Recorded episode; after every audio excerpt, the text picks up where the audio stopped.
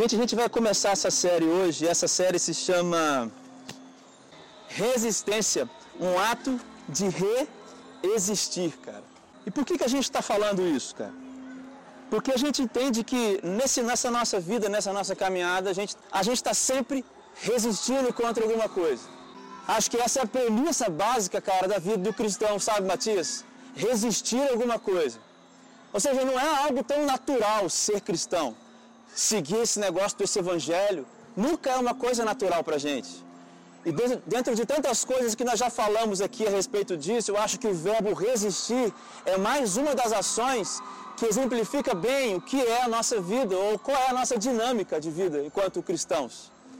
Resistir. E aí, pensando e orando e pedindo a Deus, sentir que resistir na verdade é um ato de resistir porque a condição para a gente conseguir resistir a alguma coisa é, antes de mais nada, sermos algo diferente. Ou seja, não está em nós o poder, não nascemos com essa capacidade e não há nada em nós que nos torne capaz de resistir a essa luta que nós estamos falando aqui. Então eu já vou partir dessa premissa básica com vocês hoje aqui. Não tem nada em você, nada que nas, você nasceu com isso e nenhuma força capaz de você, de por você, te fazer re, é, conseguir resistir ao que a gente está falando aqui. Estão entendendo? Estão entendendo? A questão é que nós vamos falar sobre cinco áreas. Eu acho que essas cinco áreas, Cris, cobre o que é resistir como cristão. Cara, eu queria que todas as pessoas que estão nesse pole estivessem ouvindo o que a gente vai falar aqui hoje durante esses cinco dias. Porque é um segredo para a vida não só para nós que somos, cristãos, que somos cristãos, mas para qualquer pessoa. Resistência no amor é hoje. E eu tenho certeza que você vai ler esse texto comigo, que a gente vai ler daqui a pouco, e você vai ficar meio assim. Resistência no Espírito. O que é resistir no Espírito Santo? Quem é o Espírito Santo? Resistência no vale. Isaac vai trazer para a gente essa reflexão aqui daqui a duas semanas. Resistência no corpo. O que é resistir ao pecado do sexo, pornografia e tudo que tem a ver com o corpo, gula, todas as coisas que tem a ver com o corpo, resistência no corpo. E por último, resistência em esperança. O cara já tinha vontade de cara de chegar nesse dia, que vai ser muito maneiro esse dia. E o Serjão vai pregar pra gente, pastor Serjão. E cara, se eu já peço a você que não falte esses dias assim, porque Deus tem coisas para falar com você nesses dias. Alguém lê Gálatas 2, só o versículo 20. Fala assim: Fui crucificado com Cristo. Assim já não sou eu quem vive, mas Cristo vive em mim. A vida que agora vivo no corpo, vivo-a pela fé no Filho de Deus, que me amou e se entregou por mim. Esse é o texto de todas essas pregações, Vitória. É tudo baseado nesse texto aqui. Nós vamos sair para todas essas áreas desse texto. Mas por que resistência? Você deve estar perguntando, eu ainda estou na introdução. Por que a gente escolheu essa palavra resistência? Porque a gente não está falando de uma simples resistência humana. Porque na verdade nenhum humano pode resistir a essa luta que nós vamos declarar aqui. E nenhum humano também, Cris, pode resistir existir. Lembra qual é o título aqui, Isaac? É resistência, dois pontos. Um ato de reexistência. De existir de novo, de uma outra forma. Nenhum humano pode fazer isso. É por isso que a gente está tratando desse assunto. E por que resistência? Porque o texto já diz aqui em Gálatas 2, versículo 20. Porque nós morremos em Cristo e Cristo vive em nós através do seu Espírito.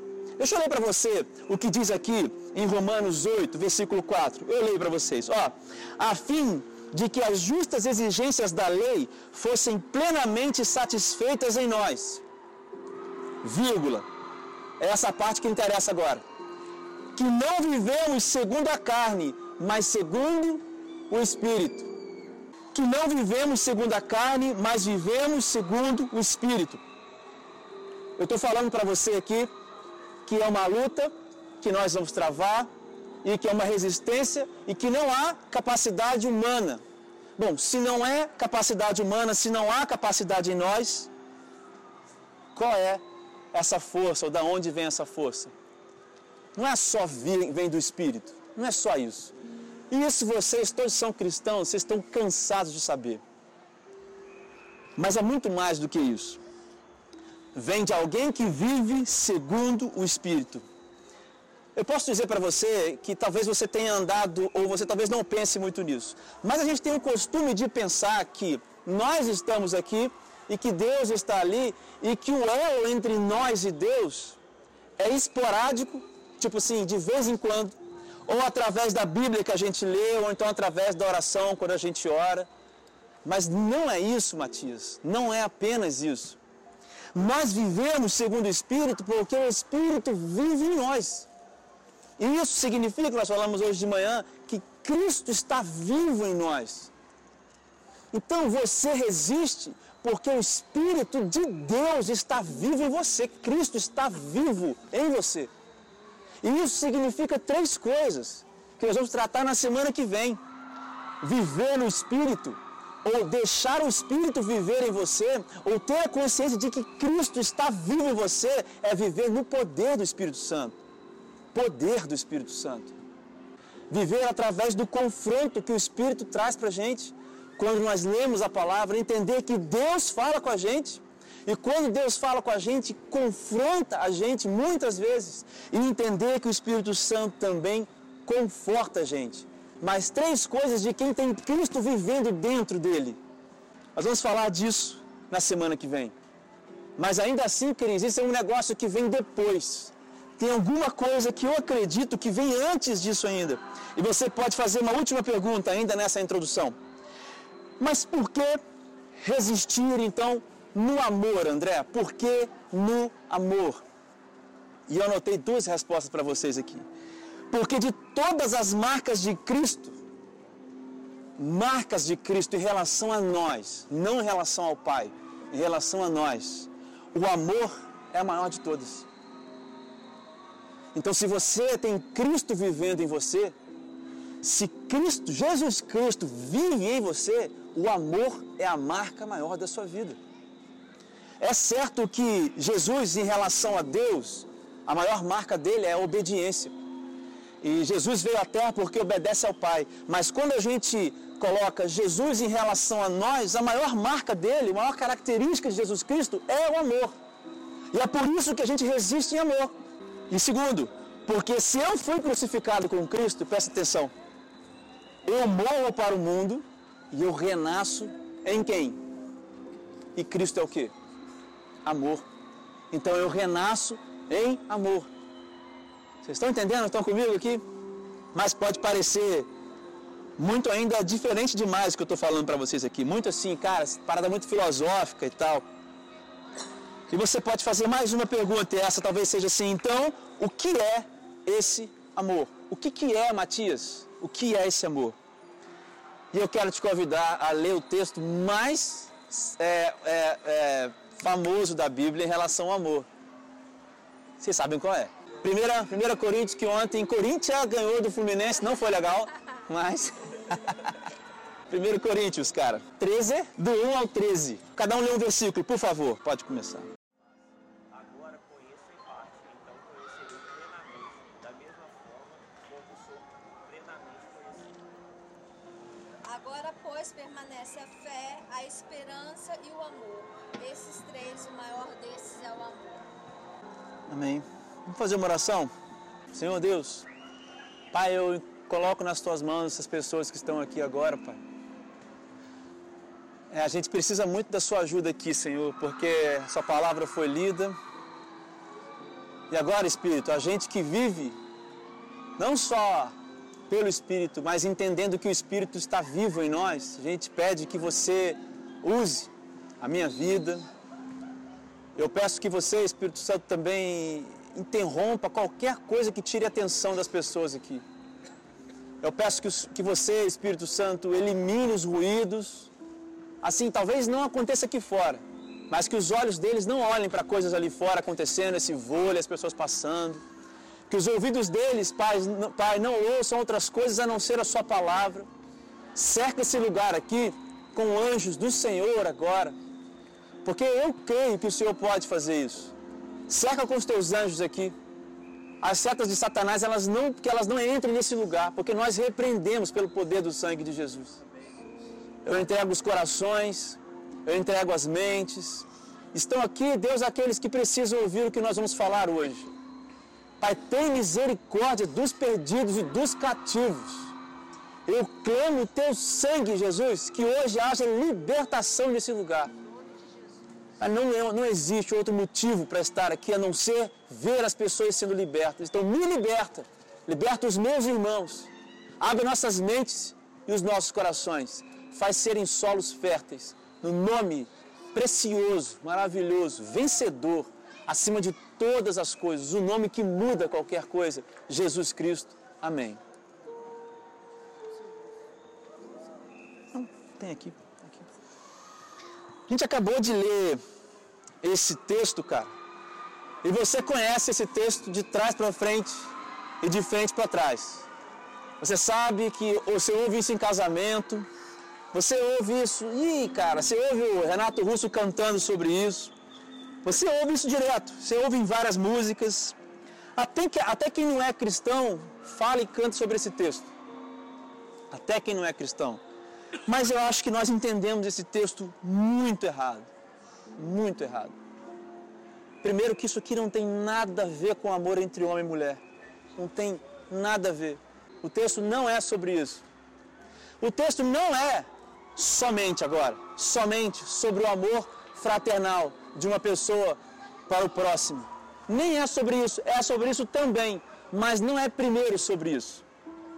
Eu quero dizer para você que a Bíblia no Novo Testamento, ela foi escrita no grego. Portanto, a cultura grega era a cultura na qual a Bíblia está inserida. Os gregos possuem quatro palavras para amor e não, não uma como nós. Primeiro existe o amor estorge, que é o amor entre familiares. É um amor entre familiares. Existe um outro amor que é o filéu ou filia, que é o amor fraternal, que é a amizade de duas pessoas. É um tipo de amor também. Existe também o amor eros, daí vem a palavra erótico, que é o amor entre homem e mulher. Amor eros. E existe o amor ágape. Você já está cansado de ouvir isso, talvez. Mas o amor ágape é o amor de Deus para com a gente, o amor nosso para com Deus e o amor nosso para com o outro a partir de Deus. Isso é ágape. E o texto utiliza a palavra ágape. O texto no original não utiliza nenhuma das outras três. Não é, não é amor para homem com mulher, amor entre pai e filho, e nem entre amigos. É o amor entre nós e Deus, Deus para conosco e nós para com o próximo a partir de Deus. Você sabe que o Eugênio Peterson escreve nessa, nessa, sobre essa passagem na Bíblia dele, ele, na Bíblia a mensagem, ele faz assim, olha, esse amor que está escrito é o seguinte, ó, um amor que transcende a nossa humanidade. Olha só, cara. É o amor de Deus que vemos na vida de Cristo. Trata-se de um novo tipo de amor que não é conhecido pela experiência humana. Você está entendendo o que eu estou falando agora? Não é nada que você possa sentir por você mesmo. O texto fala de um amor que você só pode sentir a partir de Cristo, porque transcende a nossa humanidade. A questão então assim é que esse amor não vem de nós, ele está em Cristo. Então assim, resistir em amor é na verdade responder essa pergunta aqui, ó. O quanto de Cristo há em nós? Nós lemos aqui no começo, Gálatas 2, 20. Mas agora Cristo vive em mim. Romanos 4, 8. Vivemos no Espírito. A pergunta é essa, Cris. Quanto disso é verdade em você? Porque esse texto é sobre isso. É sobre isso. Amém?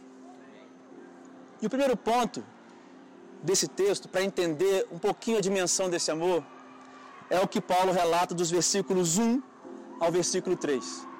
Presta atenção no texto. Ele fala: ainda que, mesmo que eu faça isso, eu seja aquilo, e nada do que Paulo fala dos versículos 1 ao versículo 3 é algo ruim. São todas coisas boas. Mas Paulo usa de hipérboles. Hipérboles são figuras de linguagem. Quando você exagera numa coisa. Nossa, que carraço, é só um carro. Então Paulo está usando uma hipérbole, está dizendo: olha, mesmo que eu seja o melhor dos melhores, se eu não tiver amor, nada vale. Sabe o que, que significa? Que você vai, você pode até realizar grandes obras sem o amor ágape. Está entendendo o que eu estou falando? Primeira coisa, você pode até realizar grandes obras, mas o nome disso, sabe o que é? É hipocrisia.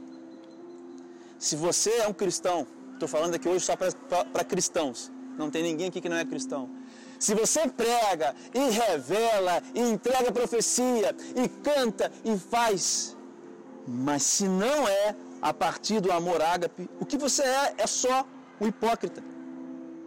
E nada mais do que isso. Porque você pode até fazer isso tudo, mas não adianta de nada.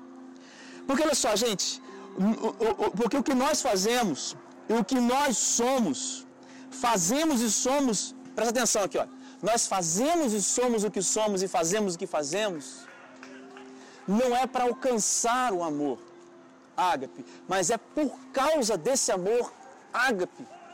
É muito, é muito diferente. Você não faz o que faz, você não vive o que vive, você não é o que é para alcançar esse amor, mas você faz as coisas que faz ou deveria fazer porque esse amor te alcançou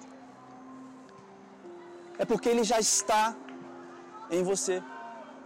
E não é para que você alcance. E aí me leva a uma primeira pergunta aqui, já no nosso primeiro ponto. O que motiva você? E aí, Cris, é interessante porque assim, eu quando era criança, eu queria muito ser cientista. Aí eu desmontava meus videogames. Eu queria ligar outros videogames nele para fazer uma máquina do tempo, cara. Queria muito fazer isso. Aí eu gostei muito disso. Aí depois eu quis fazer é, é, é seminário música, de música saca, teologia, música saca. E eu lembro bem na época que eu fui para o seminário. Aí meu pai faleceu, eu larguei o seminário no meio, comecei a fazer faculdade, achei que tinha que fazer mestrado, hoje terminando doutorado, mas eu volto atrás da minha vida, Isaac. E eu pergunto assim, o que, que me motivou, cara, a fazer isso? Sabe o que me motivou? Eu queria ser um doutor. Só isso. Eu queria ser reconhecido pelas pessoas porque eu me achava tão ruim e tão sem merecimento que eu precisava ter alguma coisa para mostrar para as pessoas que eu era. O que me motivou, cara, não era Cristo. E eu faço a pergunta: o que motiva você na sua vida?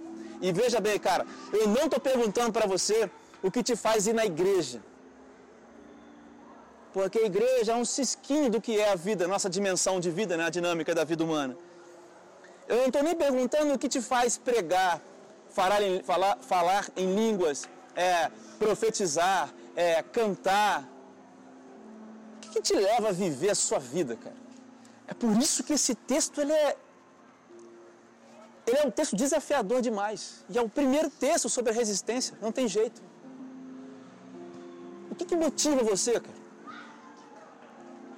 O que, que te motiva a fazer as coisas? É você?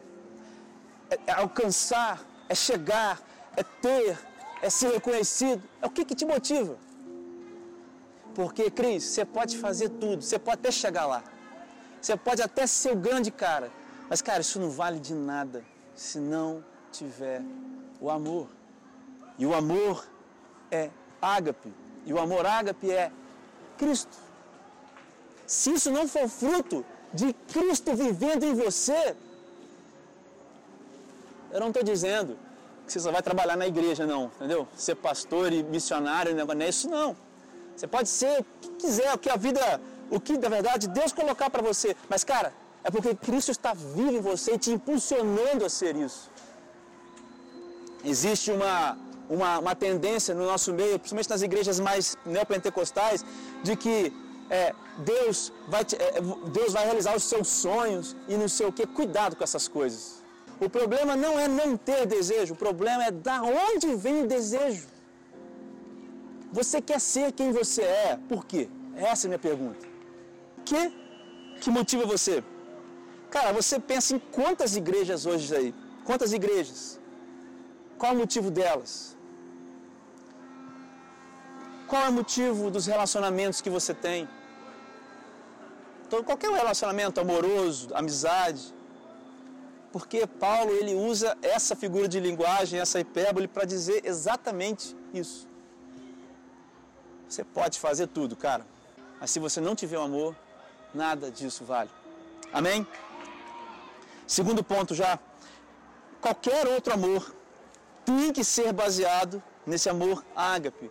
Olha o que acontece do versículo 4 ao versículo 6. O, o Paulo vai falar várias características do amor, ou, presta atenção aqui, ó, de amores consequentes do amor ágape.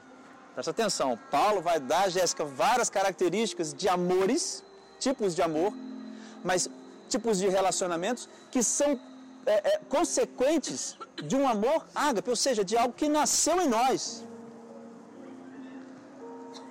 O problema, cara, é que as pessoas baseiam os seus amores, e aqui entra um ponto que eu queria falar com vocês hoje muito. Que as pessoas baseiam os seus amores em algo que nunca vai saciar elas. Nunca. Porque não parte do amor ágape. Eu estou falando agora de relacionamento bem, bem específico. O amor para o outro, por exemplo. Quando você ama uma mulher, uma mulher ama um homem. O amor humano, humano, gente, o amor humano e meramente humano é egoísta por natureza. Eu caso com a Lud. Se a Lud me faz mal, se ela não me dá retorno naquilo que eu dou a ela, acaba a relação. É um egoísmo que faz parte do amor humano. E um certo ponto, isso é bom. Porque você tem que ter, ter, saber com quem você está lidando. Mas o que Paulo diz aqui é que esse amor, o amor ágape, ele reconhece o valor de cada um, ele se anula pelo outro. Então, quando você começa a praticar, a sentir esse outro amor por essa pessoa ou por outra pessoa, e não é fruto de um coração transformado pelo amor ágape, é assim que você vai amar alguém. Você vai amar alguém só na maneira egoísta. E se ela não der, ou se você errar, ponto, mano. Acabou. E é isso aí. E esses são os relacionamentos construídos hoje. Esses são os relacionamentos construídos hoje. Esses foram os relacionamentos que eu construí a vida toda. Mas, cara, o amor ágape, ele coloca o outro no lugar. Deixa eu te contar uma coisa. Eu falei isso para algumas pessoas essa semana. Em Provérbios diz o seguinte, que o homem que acha uma mulher, acha o quê? Encontrou uma mulher sábia, acha o quê? Um tesouro. Agora, Cris, existe na Bíblia algum lugar dizendo que um, uma mulher que encontrou o homem encontrou um tesouro? Não existe. Isso é porque... Oi? É Não, isso é porque eu quero dizer o seguinte. É porque às vezes, cara, estou falando agora para as mulheres. Muitas mulheres, cara, entregam seus corações aos homens que não acham, que não veem ela como tesouro. Mas é o homem que vê a mulher como tesouro, não é a mulher que vê o homem como tesouro. Então você entrega seu coração para pessoas que não têm nem por você o amor ágape. Você está entendendo, cara? Vai dar certo, cara? Não vai dar. E quanta gente machucada, cara, por isso aí hoje. Eu acho que isso é o, é o que mais machuca as pessoas as mulheres principalmente. Quantas mulheres machucadas porque entregam os seus corpos, seus corações, seus sentimentos para pessoas que não as viram como tesouros, como deveriam ser vistas. Cara, o amor próprio. Você sabe que Jesus dá dois mandamentos: amar o seu Deus, todo o seu coração, força, entendimento. Já fizemos uma mensagem, uma série sobre isso. Mas ele fala: amar o seu próximo como a ti mesmo. E aí, cara, o amor ágape te dá uma outra definição de amor próprio. Sabe, o mundo vai dizer o seguinte: o amor próprio. Você tem muita coisa boa em você e isso vale a pena, está em você o foco. E muita gente diz por aí que se você não se amar primeiro, você não pode amar o outro. Cara, não acho que é isso. Assim como o amor entre homem e mulher, se não for nascido do amor ágape, o amor próprio, que também não é nascido do amor ágape, é um amor defasado, cara. É um amor doente. Doente para cima e doente para baixo. Gente narcisista e gente com complexo de inferioridade. Amar o próximo como a ti mesmo é reconhecer o que Cristo fez por você. Porque você não merecia morrer na, é, que Cristo morresse na cruz. Mas Ele te deu isso. Ele quis te dar isso. Então você faz o mesmo para o próximo, ó, mesmo o próximo não merecendo. Amar ao próximo como você mesmo não tem a ver com as terapias e com as psicologias de hoje e entender que você tem que se amar primeiro, se gostar. Cara, é importante, claro, resolver algumas questões, mas, cara, não é isso não. É entender que se você foi amado por Deus, se você foi amado por Deus do jeito que você é, o próximo também pode. Você tem o, dever de amar o próximo como Cristo te amou. Vocês estão comigo? Amor para o outro e amor, e amor próprio, cara. Qualquer amor tem que ser baseado no amor ágape. E agora eu já vou finalizando. E eu digo o seguinte, cara, que o ágape é a melhor bússola. Meu Deus, esse cara tá falando. O ágape é a melhor bússola. Isso está nos versículos 10 ao versículo 13. Paulo diz uma coisa assim muito preciosa. No versículo 13, ele fala assim: olha, as três coisas existem: fé, mas o que? Esperança e amor. E a maior delas é o, é o amor. Na verdade, se você ler lá em Romanos 3, é, 5, dos versículos 3 a 5, não precisa ler não, que eu falo para você. Paulo fala assim, olha, deem graça pelas provações, o contexto da provação. Mas aí ele vai dar agora o, o porquê ele fala isso. Porque a provação, já falo desse texto direto, porque a provação produz perseverança, a perseverança produz mudança de caráter, a mudança de caráter produz esperança, e a esperança não falha, é isso que eu estou falando aqui porque está baseada no amor de Deus por nós, revelado em Cristo Jesus na cruz. Esse é o texto lá em Romanos. E o que Paulo quer dizer é o seguinte: olha, avançando da fé para a esperança e para o amor. Existe uma progressão. Você entende, cara? Existe uma progressão: fé, esperança e amor. E lá em, em, em em, em, em 1 Coríntios 3, no último versículo, ele diz que o maior desses é amor. Se a sua fé e a esperança que essa fé produz não te leva a você remodelar a sua vida a partir do amor ágape, então a bússola está errada. Entendeu, Matias? É como se esse amor ágape em nós nos vai apontando, eu vou falar para onde, mas vai apontando, então a gente passa de fé para esperança para viver nesse amor. Porque esse amor vai colocando a gente, mas cara, se você não vive assim, a bússola está errada.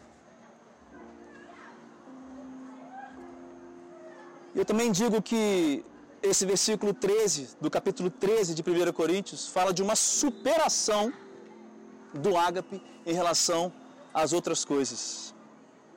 E eu vou te explicar por que ele fala isso e para onde essa bússola está apontando. Eu queria que você prestasse atenção nesse final aqui. Paulo diz assim, em algumas versões: a fé e a esperança passarão, mas o amor será para sempre, em algumas versões. Outras, esse é o mais importante. Sabe por quê? Sabe por quê? Porque línguas vão passar, dons vão passar, todas essas coisas, nossas conquistas aqui vão passar, aquilo que a gente fez de bom, aquilo que a gente fez de ruim, mas o amor não passa. E o que significa isso? Nós estamos todos caminhando para um dia, na é verdade? Que dia, cara? O dia onde nós vamos encontrar Jesus. É por isso que o amor não acaba. Porque quando nós encontrarmos Jesus, fé e esperança passarão. Fé e esperança passarão, mas nós viveremos em amor. Paulo diz assim: o que, o que conhecemos agora só de. Muito pouquinho, versículo 11 ou 12. O que agora conhecemos só de passagem, um dia nós conheceremos por inteiro, da mesma maneira que Ele me conhece. Isso significa que lá na eternidade nós vamos conhecer o amor por inteiro, cara, por completo. Lá não tem línguas, lá não tem dom de profecia, lá não tem dom de revelação, lá não tem esperança, não tem fé, lá tem amor. E é por isso que o amor ágape tem que ser sua bússola, cara. Porque ela te aponta para esse lugar. E que, que cristão nós somos? O que tipo de cristão nós somos? Se nós vivemos uma vida que não aponta para a eternidade. Se isso aqui é apenas uma brevidade. Em parte, hoje conhecemos esse amor, mas lá o conheceremos por completo. E é por isso que esse amor tem que ser a sua bússola. Eu quero concluir com você. E eu vou ler para você agora aqui, eu vou ler para você esse texto. Alguns teólogos, nessa linha do que eu falei aqui agora, pedem para a gente reler esse texto trocando algumas palavras. E eu vou trocar para você aqui agora, onde está escrito amor, eu vou ler Cristo. E você vai entender talvez melhor aquilo que eu tentei falar para vocês. Eu vou ler os versículos 1, 2 e 3. Ainda que eu fale a língua dos homens e dos anjos, se não tiver Cristo, serei como sino que ressoa ou como prato que retine, que logo passa. Ainda que eu tenha o dom da profecia, saiba todos os mistérios e todo o conhecimento, e tenha uma fé capaz de mover montanhas, se não tiver Cristo, nada serei. Ainda que eu dê aos pobres tudo o que eu possuo e entregue o meu corpo para ser queimado, se não tiver Cristo, nada disso me valerá. E agora eu quero ler os versículos 4 e 6 e vou encerrar. E vou trocar pela expressão porque Cristo é. E aí você coloca o seu nome. Você é. Porque Cristo é, você é. Porque Cristo é paciente, eu sou paciente. Porque Cristo é bondoso, eu sou bondoso. Porque Cristo não, se, não tem inveja, não se vangloria e não se orgulha, eu não tenho inveja, eu não me vanglorio e eu não me orgulho. Porque Cristo não maltrata, não procura os seus interesses e não se ira facilmente e não guarda rancor, eu não maltrato. Eu não procuro os meus interesses em primeiro lugar. Eu não me iro facilmente e eu não guardo rancor. 6. Porque Cristo não se alegra com a injustiça, eu não me alegro com a injustiça. Porque Cristo se alegra com a verdade, eu me alegro com a verdade. Porque Cristo tudo sofre, tudo crê, tudo espera e tudo suporta, eu tudo suporto, eu tudo sofro, eu tudo creio e eu tudo espero. Cara, resistir, definir a sua existência, redefinir a sua existência por esse amor, é a resposta que você veio hoje aqui procurando. Se você está esperando uma resposta de Deus, se você veio pensando, vou ouvir alguma coisa de Deus lá hoje, essa aqui é a resposta para você. Exista, redefina a sua existência pelo, por esse amor. Porque Cristo é. Porque no fim das contas, esse texto revela uma única pergunta, que é a primeira pergunta que eu fiz. O quanto de Cristo existe em você? Essa pergunta que você tem que fazer hoje aqui. Pode ser que você tenha medido os seus relacionamentos com uma medida que não é o amor de Deus, cara. Pode ser que você esteja sendo muito mal com as pessoas, porque você não entende que ainda foi medido pelo amor de Cristo.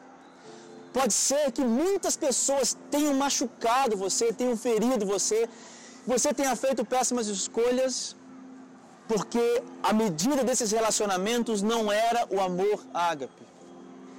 Pode ser, cara, que você esteja fazendo muito, cara. Que você seja o que mais vai na igreja, que mais prega, canta, fala, pula, rodopia, entrega. Mas, cara, pode ser que o motivo não seja Cristo. Pode ser que a sua fé esteja apontada para as coisas desse mundo aqui. Pode ser que esse amor ágape não seja a sua bússola. Mas hoje, cara, é o dia que, que a sua mentalidade foi iluminada aqui nesse lugar. E se essa mensagem encontrou lugar no seu coração, eu quero orar com você hoje aqui. Quero orar por você e com você. Quero te dizer assim que não vai ser fácil você redefinir a sua existência a partir desse amor ágape. Não vai ser uma coisa fácil. Mas, cara, à medida em que você caminha com Cristo orando, à medida em que você pede o Espírito Santo para entrar em você, cara, Cristo vai vivendo em você. Você não pode sair daqui sem entender hoje. Ele está vivo em você. Quando você vai dormir, quando você vai acordar, quando você vai estar vivo em você. E essa mentalidade vai sendo mudada, mas você tem que dar um passo aqui hoje, nesse lugar, nesse polo esportivo, nesse dia, 30 de agosto de 2019. Cara, tá na hora de você redefinir quem você é no amor. Tá na hora de você resistir no amor ágape. Eu quero orar com você hoje. Aí eu quero que você repita essa oração comigo. Senhor meu Deus, eu preciso desesperadamente que o teu amor me defina. Que o teu amor diga quem eu sou, que o teu amor diga o que eu devo, o que eu devo ser para os outros e que o teu amor me motive e que o teu amor seja a bússola da minha vida.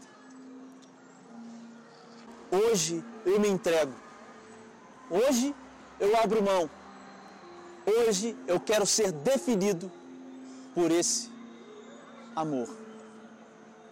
Essa é a minha oração, Senhor Jesus. Me ajuda. No nome de Jesus. Amém.